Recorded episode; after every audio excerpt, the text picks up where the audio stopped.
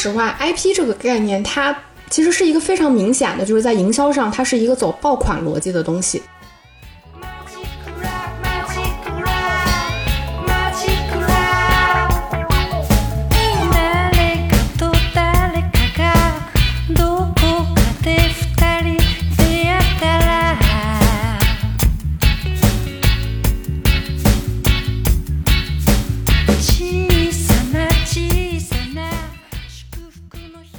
但现在这个 IP 我真的觉得已经被就是弄烂掉，明明它是一个非常好的超级 IP。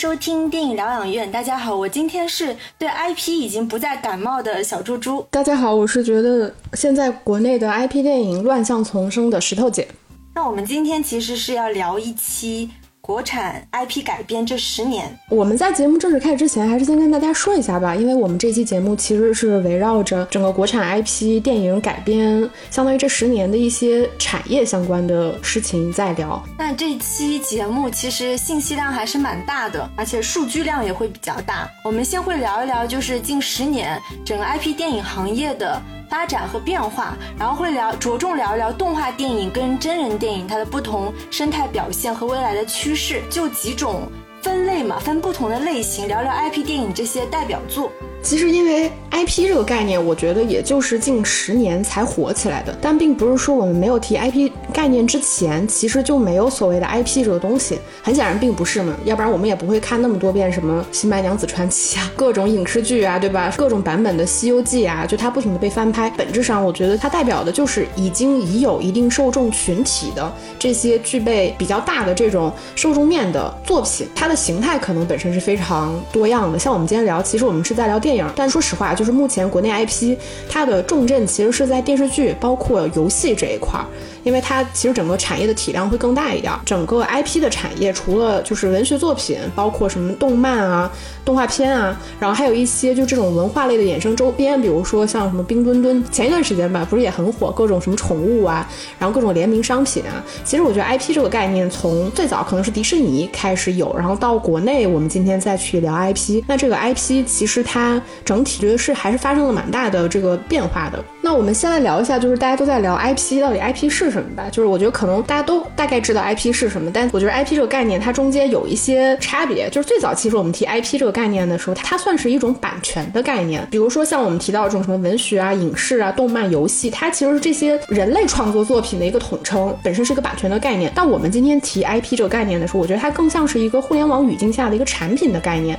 就传统我们说 IP，它可能强调，比如说迪士尼的作品，无论说它是电影、动画片，它是真人，还是说它的线下的主题乐园等等。其实本身是指代着它背后有庞大的这个用户基数或者说受众群体，但今天我们在提 IP 这个概念，其实我们背后隐藏是指说这个 IP 本身带有很大的流量的概念，是能够带来。大家的这个关注度，就是我觉得 IP 的概念其实是有逐渐泛化的。然后现在我们也会说什么万物皆可 IP，我觉得这个也是我们现在这个语境下吧，大家也常常会说的。就比如说我可能并不是某一个所谓 IP 这个作品或者说这个产品的直接受众，但是当这个产品它以某一种具体的形态出现的时候，比如说我可能喜欢看电影，那它当以电影的形态出现；你可能喜欢综艺，那它可能以综艺的形式出现的时候，它吸引了你的注意力。我觉得在这种情况下，你首先可能就会去消费这类的产品。其实你花费时间的上面，本质上也是一种消费行为。那随着你对某一个单一产品的消费，到这个 IP 其实它覆盖其他产品的时候，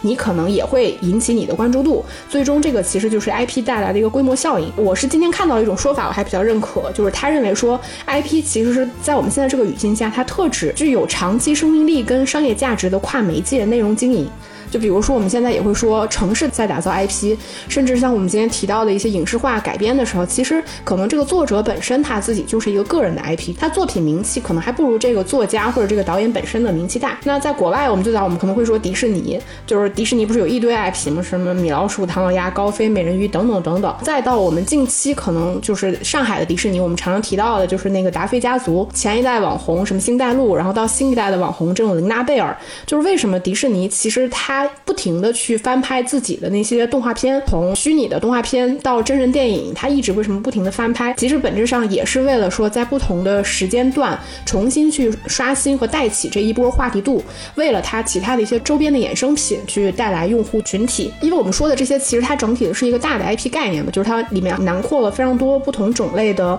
内容。到我们今天其实聊 IP 电影，其实就是指改编成电影的那些影视版权，也就是指 IP 电影。就是在电影的范畴内，其实什么东西能够被 IP 化呢？其实就是整体电影它的故事内容跟它里边的关键人物，这些就可以称为 IP。比如说孙悟空，对吧？唐僧，什么白素贞，什么哪吒、花木兰，然后再到故事内容，其实就是这些人物带的故事内容，比如说西天取经啊、三打白骨精啊、什么女儿国啊、水漫金山寺。替父从军，其实我只要把这个故事或者这人物一说出来，其实你立马就知道这个内容它本身在讲什么的，因为我们都是潜在的这波大 IP 的消费用户，所以这个就是我们无论是真人电影还是动画片，在最早我们在提 IP 概念的时候，也是这些比较老牌的头部 IP 不停被翻拍的一个原因。而且我觉得你现在提 IP 这个词，大家应该会觉得其实算是比较老掉牙的词了。虽然它近十年才产生，但其实这两三年真的被提及的已经比较少了。我觉得这跟整个大环境，就比如说资本退潮，资本家都没钱了，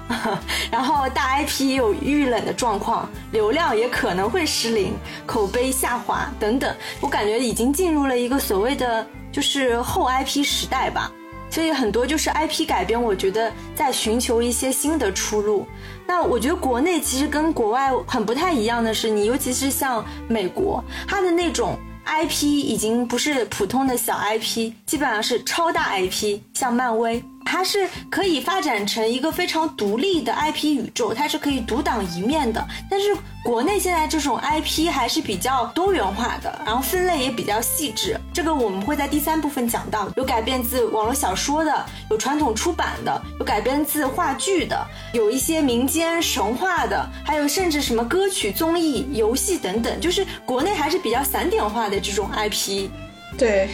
其实说实话，IP 这个概念它。其实是一个非常明显的，就是在营销上，它是一个走爆款逻辑的东西，相当于就是我这个东西当它出现的时候，它能够以一种爆炸性的、非常快速的现象级的吸引很多的，无论是资本也好，是用户群也好，话题度也好。其实本质上它是这样的，像迪士尼的情况比较特殊的是，因为迪士尼毕竟是一个已经非常历史悠久，它有过几十年积累的这么一个公司，所以对他们来说，肯定是先有了所谓的产业链，才有了所谓的 IP 的概念。他们其实相相对而言，我觉得是更加合理的道路。我觉得相对来说是更加理性的吧，因为它花费了很多时间。但国内，我觉得目前其实我们所谓的 IP，我觉得为什么它更泛化呢？很多我们所谓的 IP，它其实是被贴上了一个所谓的 IP 标签，然后以这样的标签在市场上进行兜售。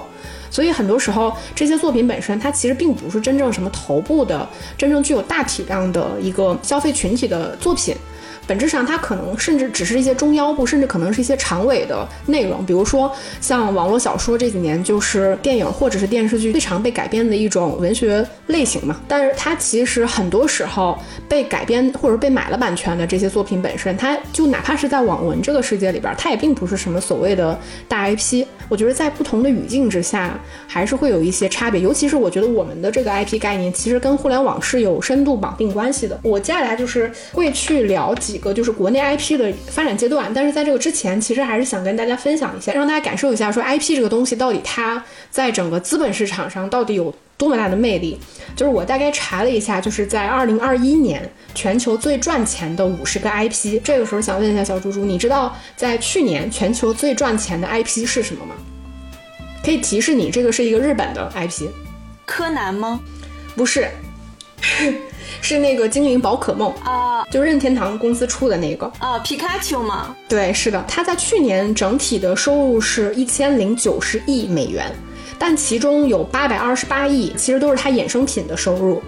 然后在 Top 五十的 IP 里边看了一下，基本上 IP 都是被美国和日本垄断的。那日本其实比较明显的就是在游戏跟动漫这一块，Top 五十的 IP 它原始的媒体是什么？比如说它最开始当这个 IP 诞生的时候，它的载体是什么？看了一下，其实在这 Top 五十里边，电影是非常少的，就只有星球大战，像那个 MCU 就是漫威宇宙这种。其实漫威宇宙这个概念是电影原创的，对吧？但是它里边主要的人物和故事其实还是来自于它原来的漫画，所以这个就没有被算。但 Top 五十里边所有的 IP 其实全部都是有被电影化过的，比如说哈利波特、变形金刚、蜘蛛侠、蝙蝠侠，然后指环王和零零七。这个时候我又想问你了，你知道这个 Top 五十的 IP 里边有一个中国的 IP 品牌，你猜猜是什么？不是电影，那个熊出没吗？不是电影，是啥呀？中国是王者荣耀。哦，王者荣耀是中国的游戏。嗯，这个就不好深聊了。就我们至少把它算作了中国原创的游戏。然后它在去年整体的 IP 收入是一百三十四亿美元，但它比较特殊的就是它这一百三十四亿几乎全都是来自游戏本身，就是它并没有去计入一些王者荣耀其他周边衍生所带来的收入，比如说王者荣耀电影化，因为现在还没有嘛，它没有计入这一部分的收入。然后我看了一下它 IP 原始媒体占比数量，其实最高的就是电子游戏，有百分之三十四，游戏真的还是很有生命力的。其次就是动画和动漫，然后小说、电影。和和动漫就是基本上占比是百分之四。就电影，如果你真的把它算作一个 IP 产业链条上的一环的话，电影并不算是上游的一环，它反而算是中游的。因为电影并不是今天才这么依赖 IP，其实它一直都很依赖于各种其他作品的改编，比如说这个小说或者什么百老汇的歌舞剧等等，就是其他不同的这种艺术题材，其实本身就是电影它一直在吸收的一个方式。它的原创能力其实也并不是说今天才这么弱。但确实是有让我们感觉上越来越弱的这个趋势。接下来就是去聊一下，就是因为你前面也提到了一点嘛，就是这个 IP 宇宙化的趋势，可以大概简单分享一下国内目前 IP 整体发展的四个阶段。第一个，其实我就认为它是一个买买买的阶段。我在网上查到的信息至少是这样的，大家都把2014年就是认为说是 IP 真正被国内的电影人提上日程的一年，然后这一年其实也被中国电影产业称为“网生代”，也就是 Z 时代的元年。其实是在一。一三年的时候就有几部被改编的作品，其实都非常的卖座。除了是我们终将逝去的青春，因为这个是根据新一屋的小说改编的，然后再到那个郭敬明的《小时代》的系列，当时也出了这个《同桌的你》，包括《匆匆那年》这些小说或者是歌曲改编的作品，其实在一三年、一四年在市场上其实是赚了很多钱的。也是二零一四年的时候，在国内 IP 授权的这个成交价是破了百万，因为之前网络文学哪怕是头部的作者，他的成交价也就是在。三四十万封顶，在一四年的时候是首次破了百万，也是在这一年，就是整个互联网大厂开始入局。然后我大概查了一下，其实这个互联网大厂入局是比较可以理解。我们今天一回头一想就知道了。第一个就是很明显的就是腾讯，腾讯文学是在一三年九月份的时候成立的，然后它到一五年的时候其实是跟盛大文学合并了，然后就组成了我们今天知道的这个阅文集团。因为阅文集团其实是掌握了非常多是网络文学版权的，它其中包括什么 QQ 阅读、起点中文网，包括星际传媒，它里边的头部 IP 真的是。非常多，具体数字我有点忘了，我大概看了一下是哪一年，就是大概阅文集团专门靠版权授权这一块儿就拿到了四十三亿，它不算自己翻拍，只是单纯的版权授权这一块儿，像这个《斗破苍穹》《鬼吹灯》《盗墓笔记》，然后包括我们熟悉的《琅琊榜》《全职高手》等等，其实它全都是腾讯。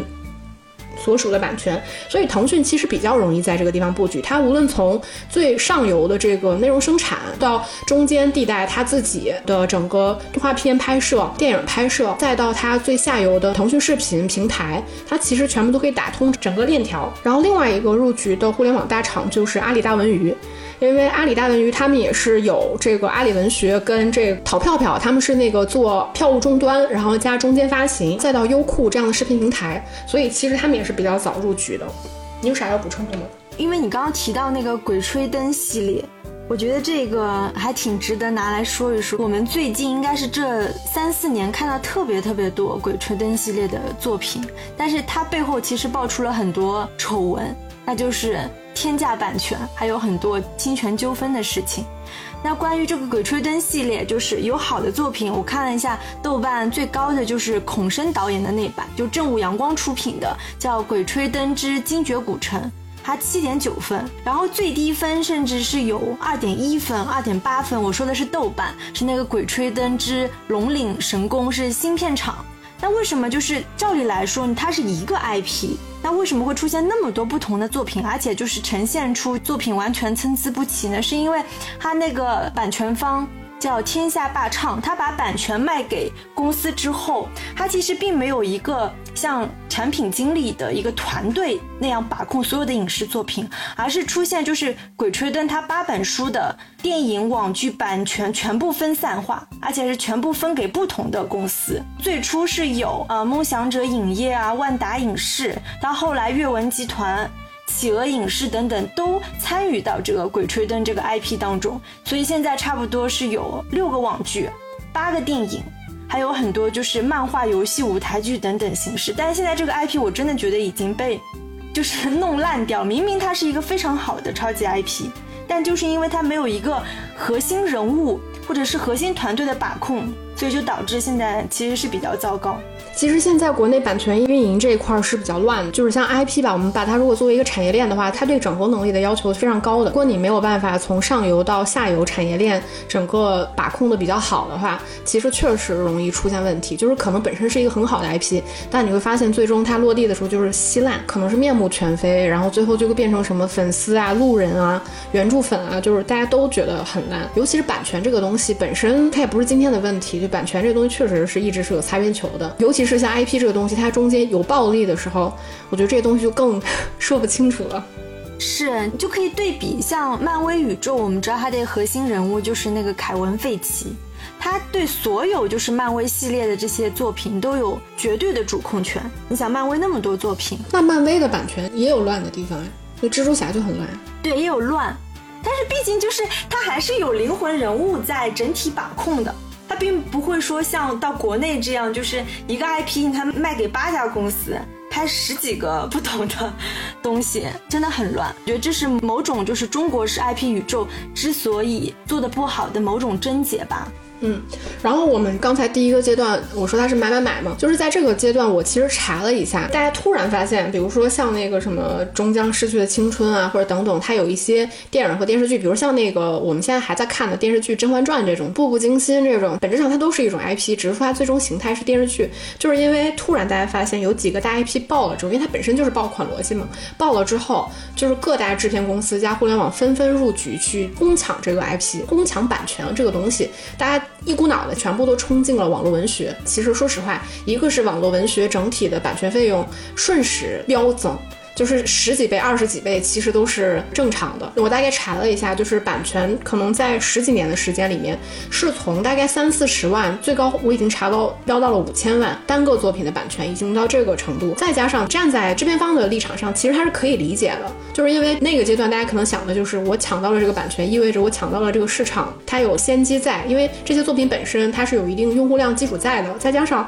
网络文学，它有一个比较特殊的地方是，它本身是用户在观看的时候它是。付费观看的，所以说在付费观看这个行为过程中，其实它就已经筛出来一波具备消费能力的用户。我们抛却这个盗版问题不谈了，再有其实就是你出于成本考虑的话，你去批量采购这些版权的时候，其实反而会降低你后期制作的这个成本。所以在早期，大量的制片公司是采购了很多版权，而且因为每个制片公司它其实会有自己的偏好，但是我没有查到就是电影公司，我倒是查到了一些电视剧公司，比如说电视剧公司里边有一个欢瑞。花瑞是在早期就采购了很多，就是有一个系列，其实就是九州系列，它其实就是一个那种古装玄幻什么的，所以后来花瑞不是出了很多杨紫演的那种古装玄幻电视剧什么的。但它这种采购过后，就会造成了大量的热钱涌入，买了版权，但是因为其实版权授权本身就是有时间限制的，其实没有办法后续有足够的资金跟人力去把这些作品快速的去进行影视化。而且再加上受到一系列，比如市场的这个变化，或者是政策的变化，比如突然就不让你拍这种什么古装玄幻了，你就没办法拍；或者是你可能采购了很多耽美的小说，你买了之后突然发现，哎，不让拍了。所以这些东西就是花了很高的价钱，在它就是这个价格上行的时候，你买了它，结果你发现你砸在手里面拍不了。这个也是在我们录节目之前，你提到说。现在感觉好像大家不怎么提 IP，因为这个东西就是大家提的都会很尴尬的一个阶段。过了这个买买买阶段之后，在早期 IP，我觉得它还没有一个非常明确的产业的概念。到了第二个阶段，就是有一个影游联动，其实就是电影加游戏的一个联动。这个阶段我觉得也是就是游戏 IP 经济崛起的一个阶段吧。因为当时有一部电视剧叫《花千骨》。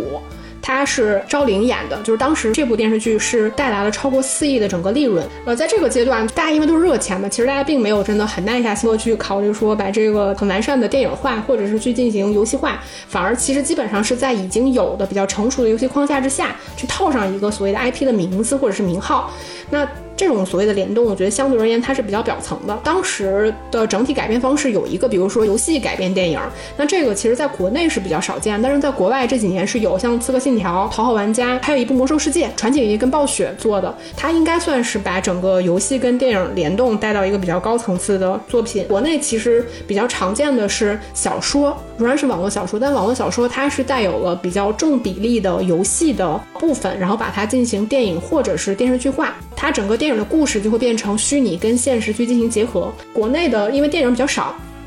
但是电视剧的话其实就比较多了，什么《微微一笑很倾城》《全职高手》《穿越火线》这种，包括像前两年《你是我的荣耀》，它这个阶段其实也能看得到整体就是游戏产业的发展的变化。但这个因为我也不是很专业，我就大概看了一下，从这个 RPG 到这个 FPS 到什么 MOBA，整个游戏的变化也能够从影视的剧情里面看到。对，因为说到那个游戏改编，确实百分之九十基本上都是剧集，像那种古装仙侠类的游戏改编会比较多。你刚刚提到那个《仙剑奇侠传》《古剑奇谭》《剑网三》，这些都是改编到电影的。我只查到一部，如果有补充的，其他听友可以再补充。是那个二零一八年的《古剑奇谭之流月昭明》，它是游戏改编到电影的。这个是算是比较少。那为什么国产游戏改编到电影的这个比例那么小呢？我觉得一方面就是关于这种仙侠类的这种游戏，其实它的世界观是比较庞大的，就是人物关系比较复杂。虽然我也不玩，但是我能想象到，它其实这种世界观宏大的游戏是更适合在这种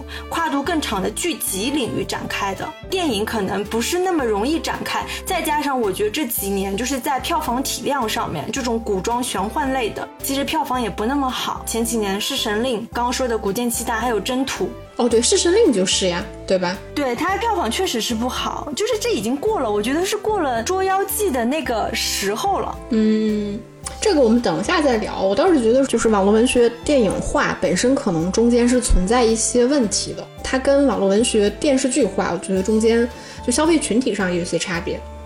那我接着往下说吧。到了第三个阶段，我觉得它算是一个矩阵的阶段。这个阶段其实基本上是以产品为中心，然后你能够不断的去引入其他的 IP。就像现在我们看到一个 IP，它可能会去做很多的跨界，除了就是我们说的这种什么引游联动，然后包括这个漫游联动，再到现在可能同一个所谓的 IP，我们会看到它有电影、电视剧、游戏、动漫、潮牌，再到这两年其实非常流行这种中国传统文化去进行 IP 化嘛，大熊猫啊这种去把它进行衍生。比如说冰墩墩，它可能最开始是一个玩偶，它后面可能就会出动画片儿，可能会出漫画，可能会出自己的小故事什么之类的。对这个地方，我提一部作品，就是《捉妖记》这部作品，因为你刚刚也提到嘛，《捉妖记》其实蛮特别的，因为《捉妖记》其实有第一部跟第二部，是一五年跟一八年这两部作品。我本来以为《捉妖记》它在第一部作品上映的时候，其实它就是按照这种 IP 整个联动，或者说 IP 整个产业化方向去打造的，但其实。它并不是，尤其是它第一部作品，其实它是有一点错过了最好的能够去打造 IP 的这个阶段，因为里边其实有一个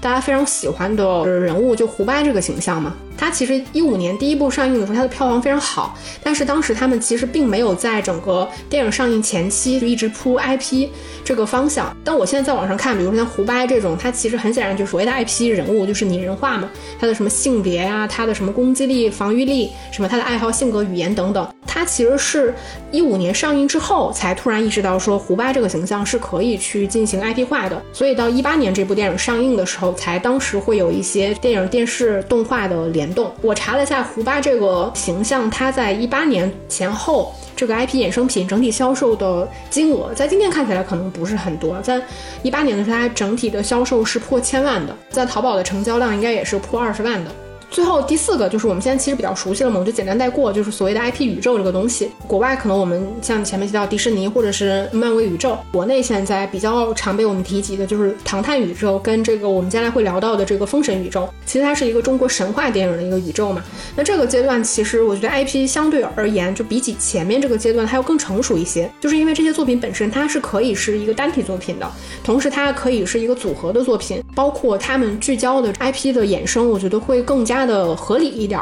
比如说像那个《唐探》，就是除了电影之外，我们知道还有网剧，后来网剧的人物其实也有他客串。陈思诚也并不是说所有的作品他都一定是导演。再到这个电影的一些周边，然后以及一些衍生，像那个同人啊，一些小说衍生之类的。其实我觉得 IP。本质上它并不是一个不好的东西，就是它肯定还是一个好东西，只是就是我们现在好像感受下来的，常常是一些不好的东西。我大概说一下，就是 IP 它整体在国内目前发展的一些优劣势吧。优势其实为什么 IP 今天会被我们放的这么重要，是因为只有 IP 是连接上下游非常重要的一环，就是你上游在生产，中游你可能在包装、在改造，下游在分发、在消费。所有靠这些连接都必须要通过 IP 来去进行连接，也只有 IP 能够实现这种上下游连接之后的规模效应，包括市场的联动。像这两年，其实我们也经常提到所谓的泛娱乐。这个概念，所谓的泛娱乐概念，您可以把它认为，它其实也是围绕着 IP 进行行业整合。就如果你没有 IP 的话，其实你是比较难有在所谓的文化产业里边有一个产业链的。再有就是早期 IP 它是自带受众的嘛，是能够降低你投资风险的。比如像很多 IP，它可能还没有被改编，它只是版权卖出去了，它就能够在网络上带来很多的话题跟讨论度。对于电影来说，大多数的 IP 改编电影其实只是中间一环，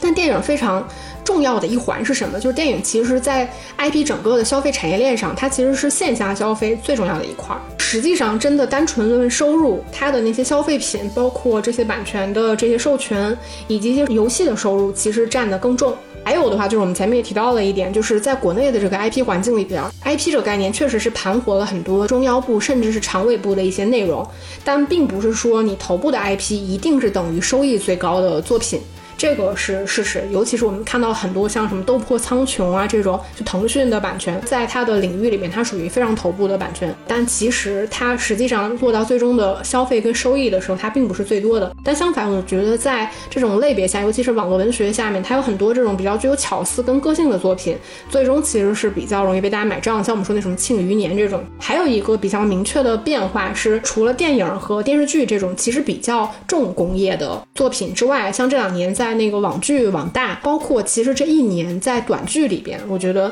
IP 还是有比较大的一个发展的，因为它体量更轻嘛。你有啥要说的吗？爱奇艺，我感觉这两年就是发力比较狠，像一些比如说什么四大名捕、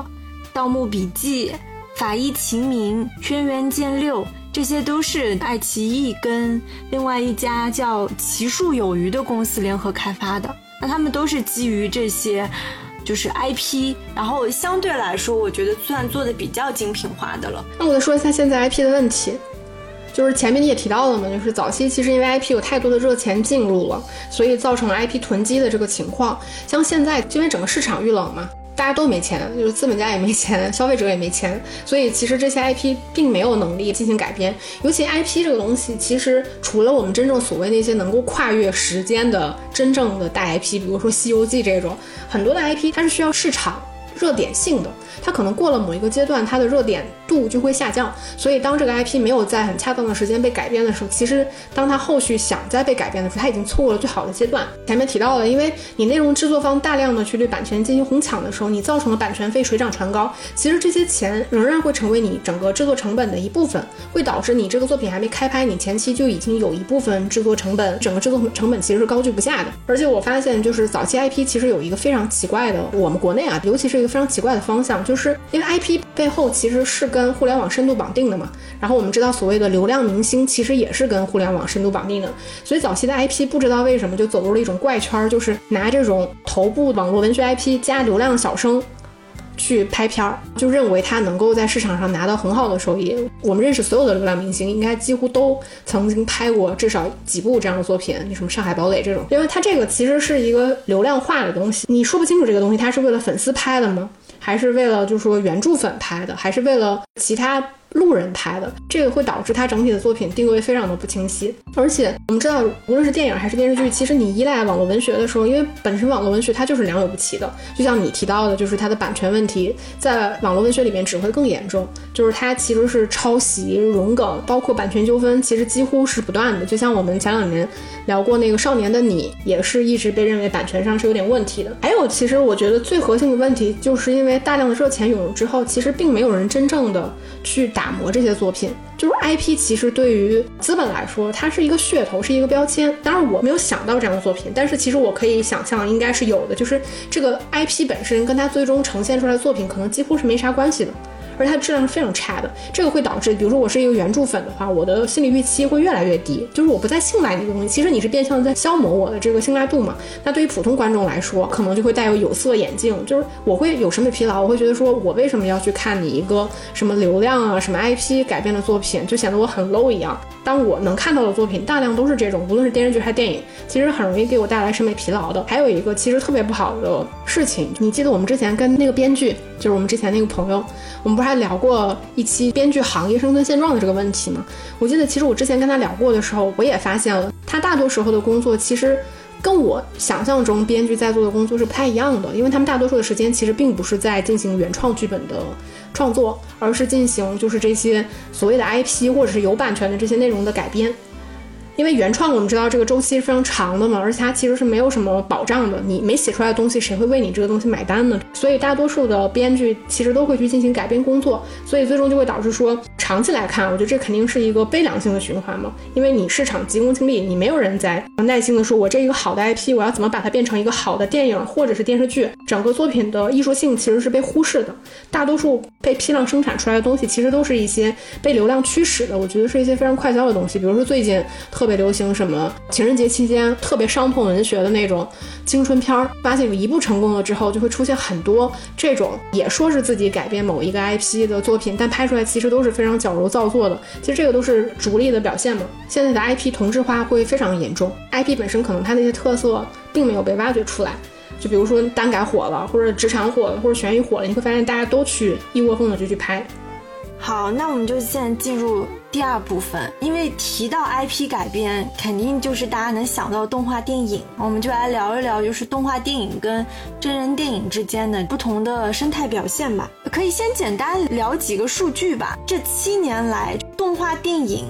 的市场占有率差不多平均啊是百分之十二。除了二零二零年疫情以外，我估计也要算上今年二零二二年了。之前基本上每年上映的动画电影是五十五到六十五部，这些电影当中过亿的票房，差不多每年八到十五部，占这个数量的百分之十五到百分之二十，而且是贡献了年度。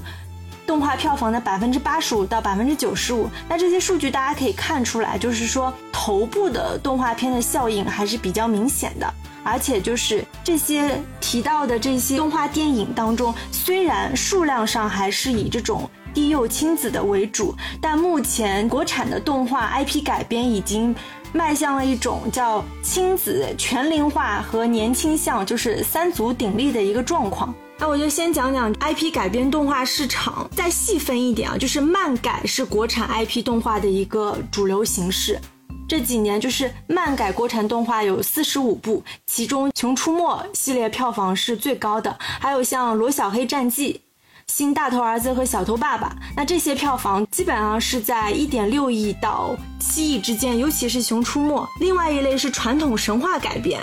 那这一类就是说，它肯定就是受众基础更广泛，而且票房优势比较明显。像哪吒、姜子牙、西游之大圣归来，尤其是哪吒之魔童降世是有五十点四亿的票房。然后另外一类呢是文学改编，那像大鱼海棠、星灰姑娘、全职高手之巅峰荣耀，那这些是属于文学改编。还有一系列就是其他类型的改编，像。大姚大电影是游戏改编，还有当然百分之六十是原创，像《功夫熊猫》、什么《雪人奇缘》这些。但是基本上数得出头部效应的都是动漫改编和传统神话改编。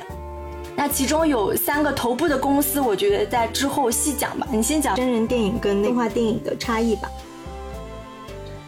对，然后我想说一句，我不知道为啥，比如说像那个大头儿子小头爸爸这种，这个明明是我小时候看的动画片，为什么再翻拍呢？就是它很难看呀，就是它翻拍完了之后，可能也是我老了的关系，我就不觉得它翻拍完了之后有什么特殊的魅力。比如说《西游记》这种也是，最早那版本是六一年的，具体时间我有点忘了，就是你会觉得早期的真的都很好看。就是因为它有很多那种中国传统的绘画，包括整个动画的工艺在里边。但是现在的动画片呢，要么就是电脑建模、3D 动画，就是它的手法相对而言更加粗糙，我觉得相对而言更加质朴的那些动画创作的手法。在现在我们看到动画里面，我觉得反而是比较少见的。所以像有一些大的 IP，比如说它可能原生的形态并不是动画片的，它被不同的形态在翻拍的时候，我也会觉得啊，可能有一些好看的地方。但是当它原来就是动画片，它再去被翻拍的时候，就有点 get 不到了。但这可能也是我自己的偏见啊。然后我给大家分享一些动画电影跟真人电影，当他们去搭上 IP 这个东风的时候，总体的一些差别吧。我觉得还是比较明显的，就是像动画电影，其实比起真人电影，我觉得动画电影才是搭上了所谓的 IP 东风。他们选择的一些题材，比如说是有更强的这个国民性跟时间积累的，比如说像《西游记》、像这个《白蛇传》、像《封神榜》等等。他我只要说这个名字，其实你就知道这些东西在讲什么。尤其是观众，其实对于 IP 这个东西本身的期待值，就是你心理预期，就是当这个大 IP 我知道的时候，其实我对于他的故事本身是不好奇的，因为他所有的故事我都是知道的。这个人物他大概的性格啊、身份啊、他的宿命啊，然后包括他在做的事，整体的一些故事，其实我全都是知道的。观众期待的是什么？其实观众期待的本身就是你去还原这个 IP 的形式。就这个形式是否吸引人，它其实对于这个 IP 改编是否成功是有非常重要的作用的。那比起真人电影来说，动画片其实在这块是非常有优势的，因为我们知道动画片其实玩的就是形式上。它在形式的自由度其实是远远大于真人电影的，就无论是在我们期待看到它的风格上，或者它调度上，它的镜头上，都是可以更加灵活的。那我们能看到的就是真人电影，它选择的都是一些更经典的 IP。我们知道这类型的 IP，它对于市场的这个时间跟热点的把握上，相对而言要求也没有那么高。就是你无论在什么时间段，你去放这个孙悟空的故事，它其实都是会有很大的这个受众基础的。再有就是真人电影，其实可能在这方面就会差一点，因为真人电影可能为了配合不同的档期，它有更多的市场热度需要捕捉，所以当它去某一些时间段没有上这个 IP 作品的时候，你相当于就错过了它的黄金期嘛。那我们能看到，就是比起我们前面提到的像真人电影，它整体的 IP 经济是围绕在除了头部之外，它可能有一些中腰部甚至长尾部的内容。但动画片其实基本上它都只集中在头部的这个 IP。但我们可以想象的就是，动画电影它对于就是 IP 可容纳和承载，或者说消化的这个体量本身，它肯定是不如真人电影来的多的。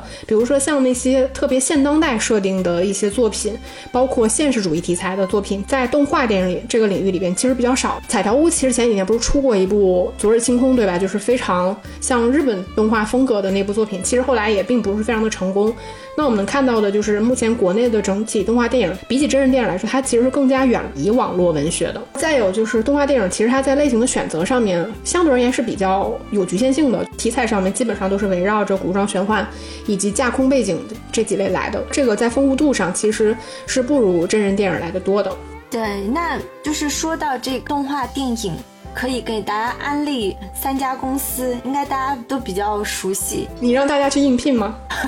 可以，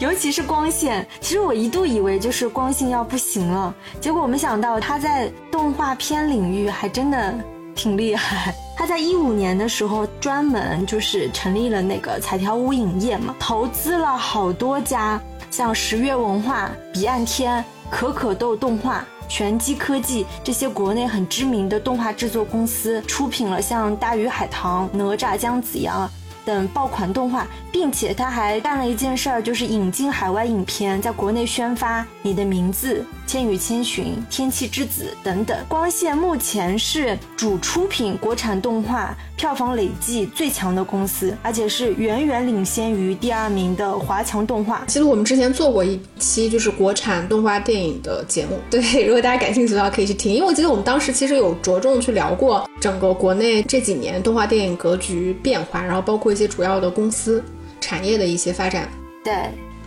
因为你提到彩条屋嘛，就是彩条屋，我看了一下他们在整个 IP 联动这块的一些动作，比如说他们其实自己孵化了一个 APP，专门做漫画的，然后相当于他们就会做一些这种漫画加影视的结合，比如说像那个哪吒之魔童降世那部电影不是特别火吗？后续就会衍生一些就是敖丙的漫画，敖丙传这种，然后就会在他自己独立的 App 上面去更新，包括像那个彩条屋，其实也跟完美世界游戏。他们其实有一个合作，然后完美世界把就像哪吒、姜子牙，包括西游之大圣归来这三部动画电影拿到了它的 IP 授权，然后后续也会去进行这种游戏产品的动作。这个我看了，他是去年开始着手去做的。你说的我都想去下载那个 APP 了。你是喜欢敖丙这个角色？对，就是被抓进去的那个男演员的那个形象。那提到就是追光，追光现在是排名第三，因为他出品的《白蛇缘起》跟《新神榜》《哪吒重生》。分别就是四点七亿和四点六亿票房，所以使得现在追光人也算是比较火。而且追光，我觉得它是相对比较明显，它在往这种 IP 宇宙去发展的，因为它布局的这个。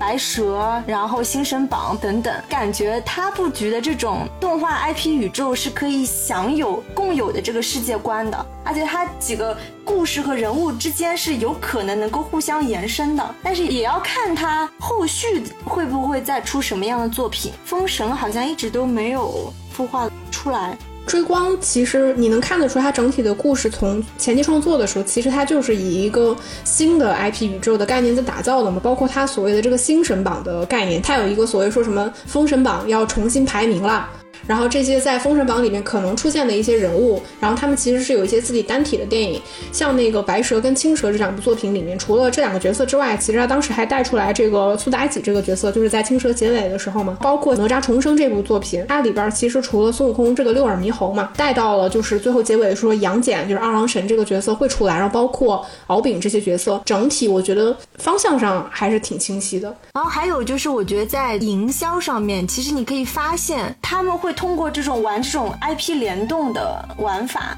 当年姜子牙上映的时候，其实他就有去贴那个哪吒和西游之大圣归来，他会强化这种 IP 之间联动啊等等，他会构建一个所谓的他这个所谓的宇宙观。我们也聊过姜子牙那部电影，因为那部电影其实口碑我觉得是毁誉参半的。营销的时候暖男形象啊就很搞笑等等，结果成品出来的时候，很多人都说看不懂。嗯，我觉着说，当然这是我自己的感觉。我觉得国内的动画电影就商业化这一块，其实发展的，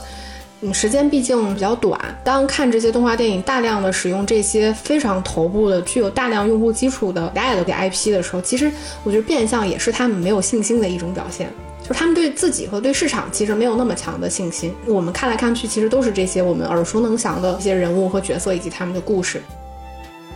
我现在觉得他们的营销都做得很不错，包括我们也聊过那部《白蛇二：青蛇劫起》，你记得吧？那部电影就是非常……现在我发现所有的这些动画电影都会以那个执念，我需要改变我的命运这个执念为概念，然后它全是一种中国式的这种情感表达，尤其是像《白蛇二》，它其实突出了一种女性的这种自我选择，深化一种什么女性的独立形象啊，博取了很多我觉得是女性观众的好感，包括它还。植入了一点点这种激情。行，那我们现在就讲讲片单吧。我们是根据这些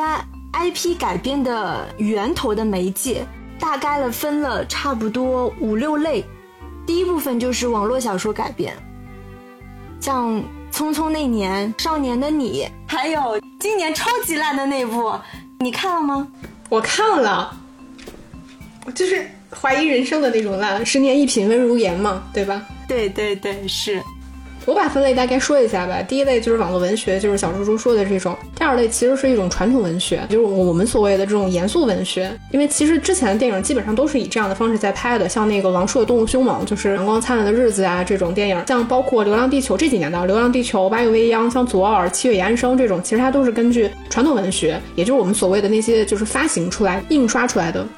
文学作品改编的，然后包括像《小时代》，然后前面你提到的这个《鬼吹灯》，其实都属于这个系列。还有一类我觉得蛮特别的，就是根据话剧，其实就是开心麻花他们自己的作品，它其实原生的形态是话剧，然后后来他们会去把它进行电影化。代表作其实像那个《夏洛特烦恼》，包括《驴得水》，以及就是麻花前几年出的作品，其实都是这一类，像《理查的姑妈》之类的。还有一类就是这个作家或者作者本身，他其实可能就是一个 IP。像我们提到像郭敬明，其实情况就比较特殊。我之前私下里跟你说过，那《小时代》这个情况。它比较特殊，你说到底郭敬明是个 IP 呢，还是《小时代》是个 IP 呢？还有一类其实就是我们传统的这种名著或者说民间故事，像白蛇、哪吒这种。还有一些其实比较特别，真的是乱象丛生。比如说歌曲，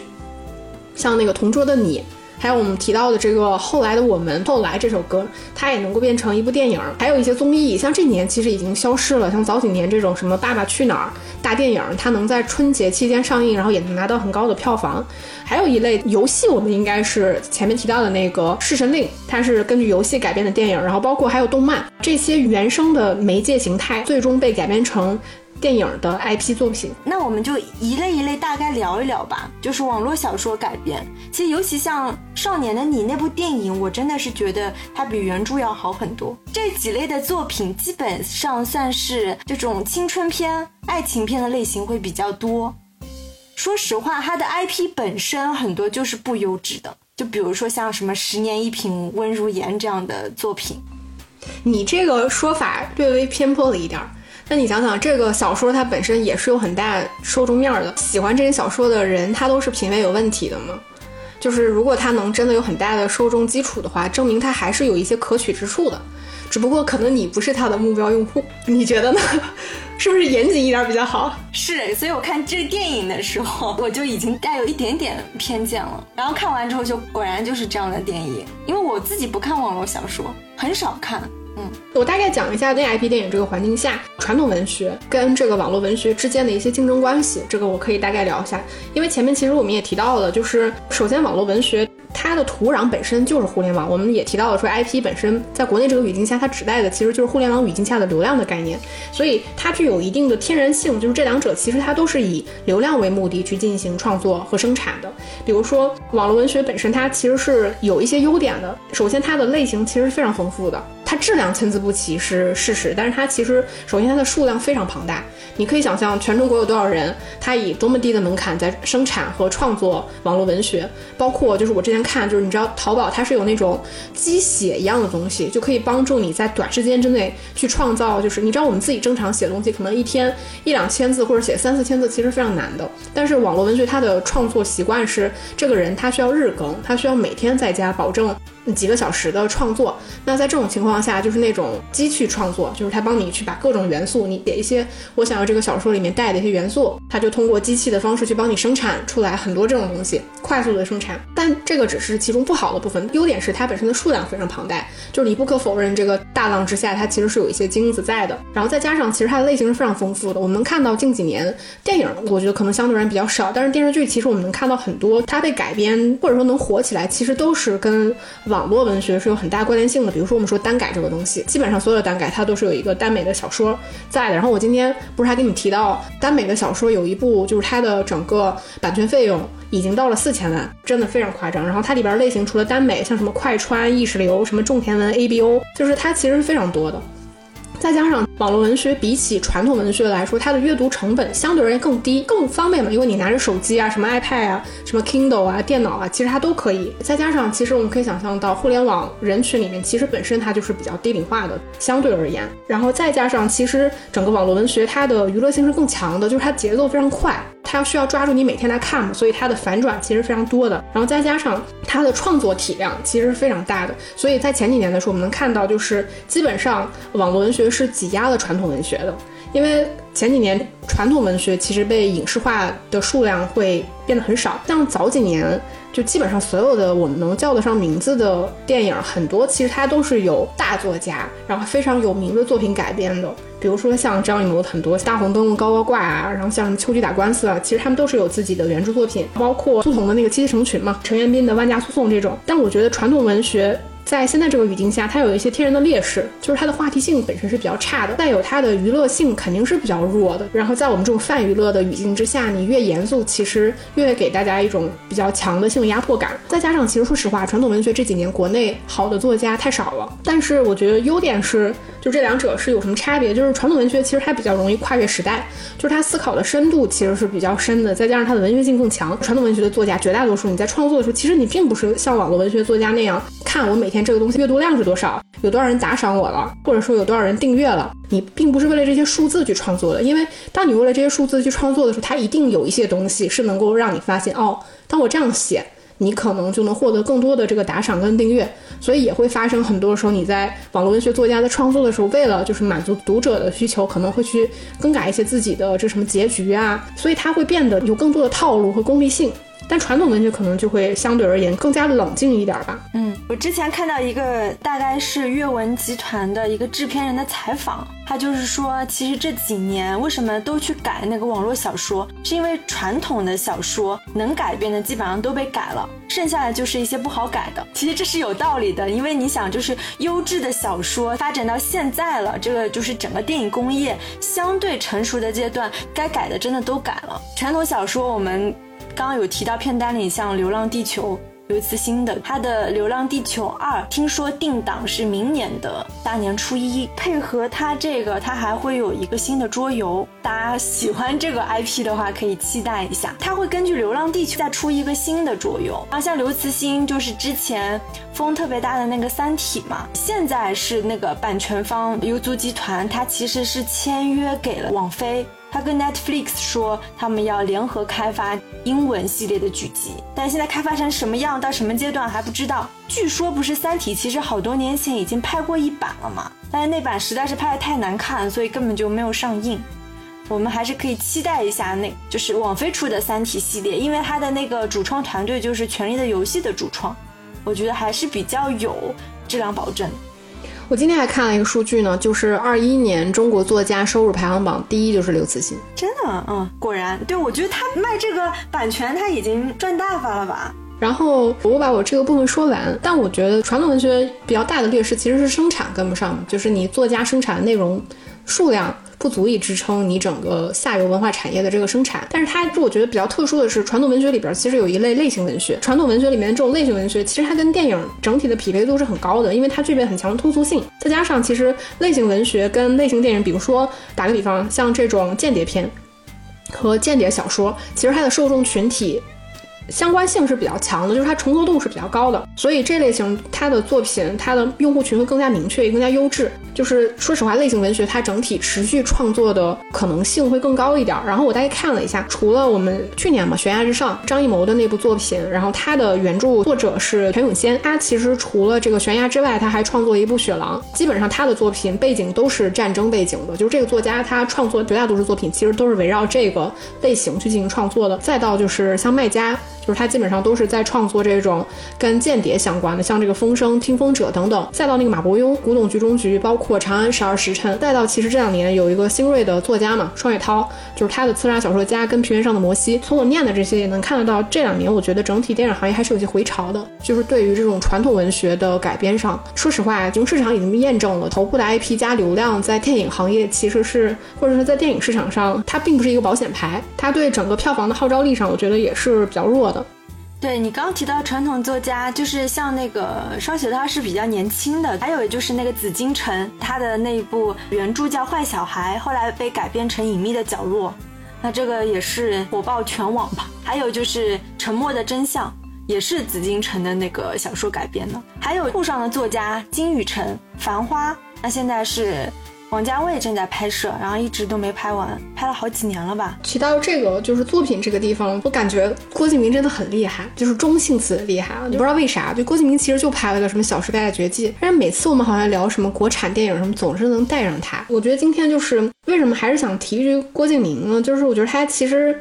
还是挺。奇特的就是他的作品和他这个人，你比如像《小时代》这个作品，好了，一二三四，对吧？其实是电影让《小时代》这个作品它进入了一个大众的视野。但是最近，其实我们能看到，就是《小时代》在现在这个短视频平台跟社交媒体的环境下，因为这个电影其实是是一三年到一五年四部作品其实就已经全部放映结束了，它当时的票房应该是十八亿。但是哪怕过了这么多年，你看它在这个社交媒体上，我觉得还是能重获一些新生，一些碎片化的传播，比如说什么没有物质的爱情就像一盘。散沙，然后还有人要拍什么《小时代五》《隔离时代》，然后我也查了一下，因为我们毕竟在聊这种版权啊什么的，我看一下郭敬明，他就是在网上，反正有人把他誉为说他是纸媒时代最后的巅峰，连续十二年。它的版税加起来合计是超过一点六三亿的，而且这个其实你像它并不是像我们说天下霸唱这种，它是靠不停的售卖自己的版权来去收益的人，因为他自己的作品他自己其实是拿去改编，虽然说中间是有一些不同公司的这个操作啊，但总体来说他其实并不是依靠自己的作品去进行其他的衍生品去进行收入的，反正他的版权很高。他直到二零一一年的时候，他的版权费用一年还有超过两千万。怪不得就是他被爆料，现在不是上海在隔离吗？他住的那个豪宅在外滩边上一个特别特别豪的小区里面，一个特别特别大的，类似于小时代的那个房子。因为它完全是互联网时代下的那套营销手法，它跟于正其实有点像，他们都把自己本身这个人做一个 IP 在运营。所以你对这个人的关注，就会带到你对他作品的关注。是他要的并不是观众的喜爱，其实他要的是你的关注，因为你本质上所有花下去的这个关注跟时间，他都可以换算成钱的，